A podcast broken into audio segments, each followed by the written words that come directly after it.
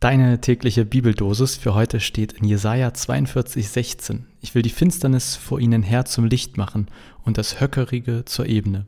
Und aus dem Neuen Testament aus Lukas 1, 78 bis 79. Durch die herzliche Barmherzigkeit unseres Gottes wird uns besuchen das aufgehende Licht aus der Höhe, auf dass es erscheine denen, die sitzen in Finsternis und Schatten des Todes, und richte unsere Füße auf den Weg des Friedens. Das Höckerige. Ich glaube, das nehme ich in meinen Wortschatz neu auf. Das Höckerige. Seien wir ehrlich, das ist schön, äh, was hier steht, aber auch erstmal ziemlich classy. Oder nicht? Habe ich zumindest gedacht. Gott will Licht in unsere Dunkelheit bringen und er ebnet uns den Weg. Wenn Gott das Höckerige wegnimmt. Ich stelle mir das so vor, dass er unseren Weg erleichtert. Wer mich kennt, weiß, ich hasse es, über die Schwitzgrenze zu kommen, sei es beim Fahrradfahren oder Wandern. Ich suche immer das Tempo, bei dem ich gerade eben nicht schwitze oder muss eben Pausen machen, bis ich wieder aufhöre, leicht über der Schwitzgrenze zu sein. Wenn es hoch und runter geht, dann ist das schwieriger, weil also mit unter der Schwitzgrenze bleiben, als wenn es einfach flach ist. Entsprechend, so ähnlich stelle ich mir das bei Gott vor und unserem Leben. Die Frage ist ja nur, macht Gott das Leben leichter? Kann man das wirklich so sagen? Und was heißt das eigentlich, wenn Gott Licht in unsere Dunkelheit bringt? Bringt er wirklich Licht in unsere Dunkelheit?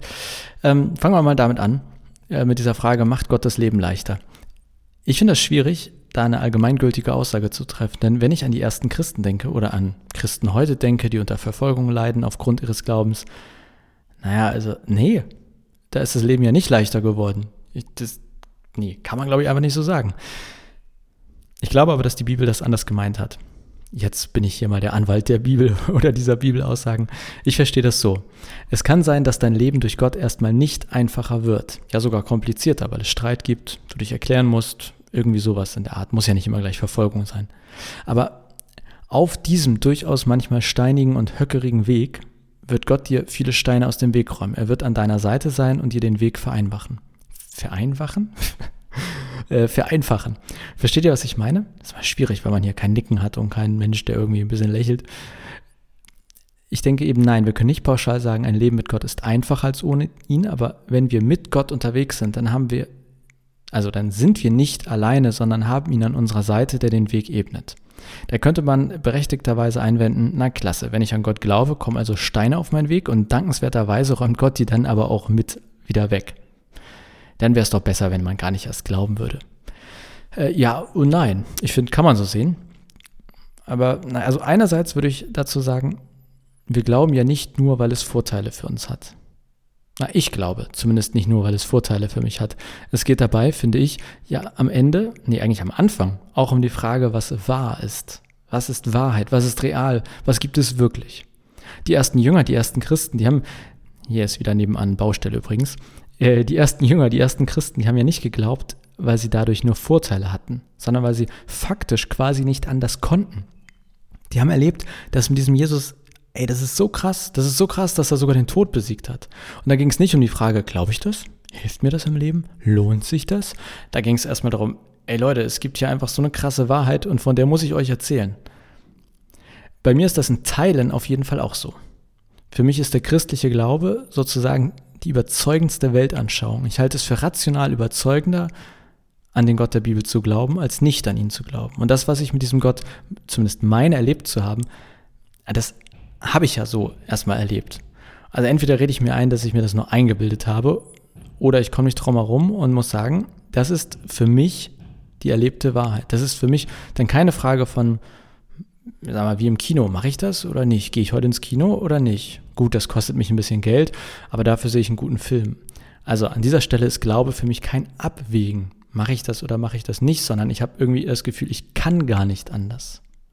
Und deswegen ist es für mich in erster Linie erstmal beim Glauben nicht die Frage, lohnt sich das oder nicht? Macht Gott mein Leben einfacher? Also sozusagen, wenn ich glaube, habe ich einen Vorteil davon. Es geht für mich prinzipiell erstmal um Wahrheit, wenn man so will. Und ich weiß, ich kann da auch nur für mich sprechen, aber ich kann deshalb einfach gar nicht anders, als an den Gott der Bibel zu glauben. Weil ich mir sonst sagen muss, dass ich heftig einen an der Marmel habe, okay, was ich vielleicht trotzdem habe, oder ich muss mir einreden, dass das, wovon ich rational überzeugt bin, Quatsch ist. Dennoch, jetzt kommt ein großes Aber. Nee, trotzdem. Naja gut, also ein äh, trotzdem kommt jetzt. Trotzdem bin ich absolut davon überzeugt, dass sich Gott lohnt. Für dich, für mich.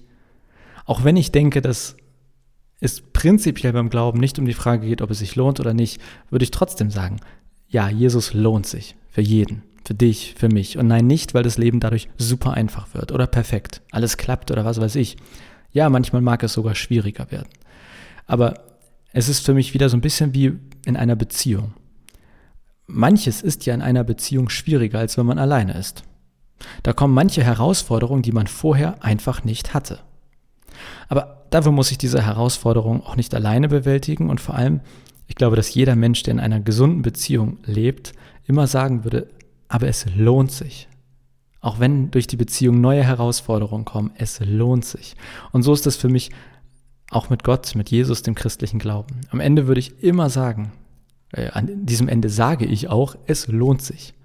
Es sind aus meiner Sicht eindeutig mehr Vorteile als Nachteile oder neue Schwierigkeiten. Und ja, für mich persönlich ist es so, dass es mir viel bedeutet und immer wieder Kraft gibt zu spüren, wenn ich in, also wenn es in meinem Leben dunkel wird, dann ist da immer noch ein Licht.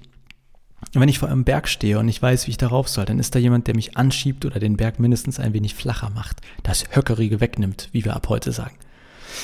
Hui, wenn ich auf die Uhr gucke, ganz schön viel geredet heute. Wir müssen Schluss machen. Äh, und wieder den zweiten Vers nicht geschafft. Das wird hier so langsam zur Regelmäßigkeit. Schlimm sowas. Ich hoffe, ihr nehmt für diesen Tag zumindest mit, Jesus lohnt sich. Und wenn noch was Zweites im Kopf heute Platz hat, vielleicht ist ja ein wenig Zeit im Laufe des Tages, um sich mal mit diesem Thema Wahrheit zu beschäftigen. Was ist das eigentlich für mich? Was bedeutet das? Und was hat das mit Jesus, Gott und dem Glauben zu tun? Und wenn du dazu Fragen hast, melde dich wie immer gerne bei mir. Ich freue mich. Mach's gut und bis morgen.